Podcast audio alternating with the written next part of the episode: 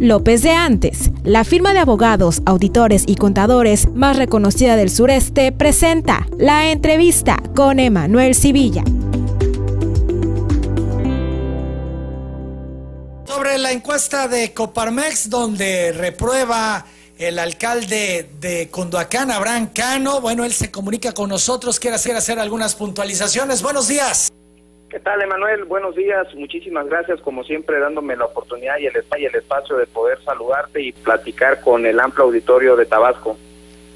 Sí, Chelo. Oye, pues eh, la Coparmex precisa que en percepción del municipio en Condoacán, el 5% ve que va mejorando y el 79% que va empeorando. Nosotros hemos sido respetuosos de todos los sondeos que se han venido haciendo, inclusive antes del, del, del domingo 6 de junio eh, como bien sabes, he ido en contra de todos los pronósticos, he ido en contra de todas las evaluaciones. Yo respeto mucho cada una de ellas, desconozco los procedimientos, desconozco el tipo de encuesta que levantaron en el caso de Cunduacán, la respeto, pero no la comparto. Cuatro meses, eh, cuatro o cinco meses para mí son muy, muy, muy prematuros para sacar un contexto o una, o una realidad de lo que, de lo que hoy se vive yo ayer, Emanuel, hice y di una declaración y un posicionamiento en cuanto al tema específico de esta Cámara y la verdad es que, te lo repito, muy respetuoso, pero no comparto los números, no comparto el posicionamiento, en este caso de Coparmex.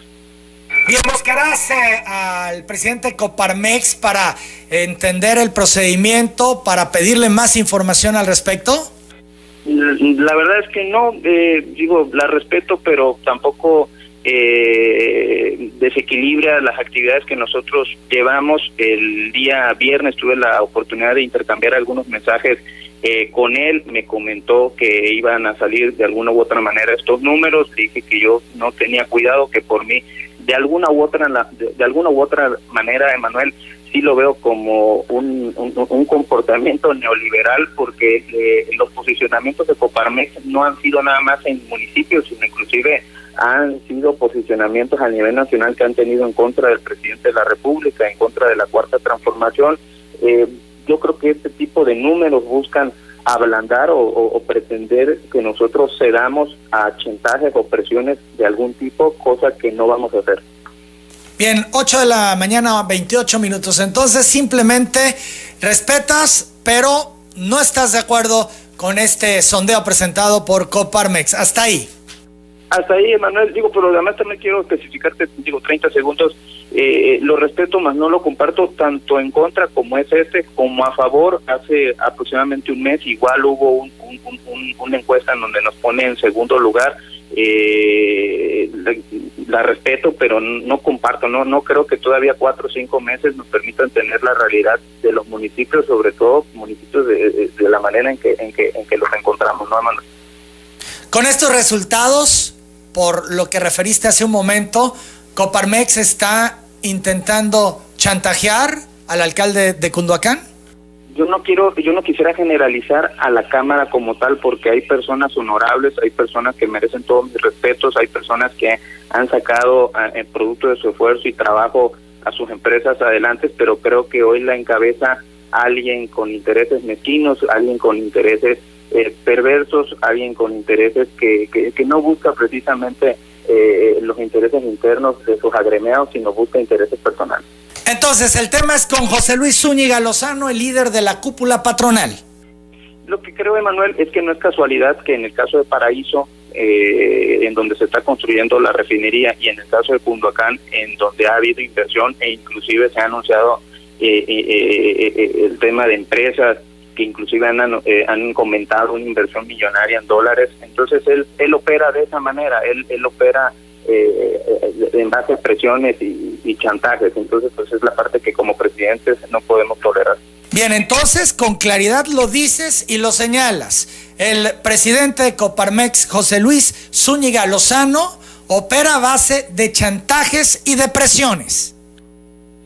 Es correcto, yo creo que ya desde que se utiliza una cámara para evaluar a alcaldes o presidentes y en donde además de todo no se dan a revelar procedimientos ni metodologías, yo creo que llevan esa intención y tienen ese objetivo, socavar la confianza de la ciudadanía en lo local, en este caso de los cunduacanenses, para después pretender sentarse con nosotros y pretender darnos la solución.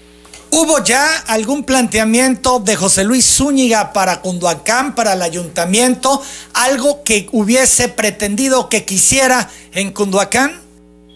Hace aproximadamente un mes se anunció la primera piedra de una de las empresas, en este caso de una de las recicladoras más grandes del mundo, eh, lleva intereses en ese tipo, en el, en el, eh, en el, tema de, de, quererse ver beneficiado y te repito, eh, no, no titubearemos en ponernos firmes.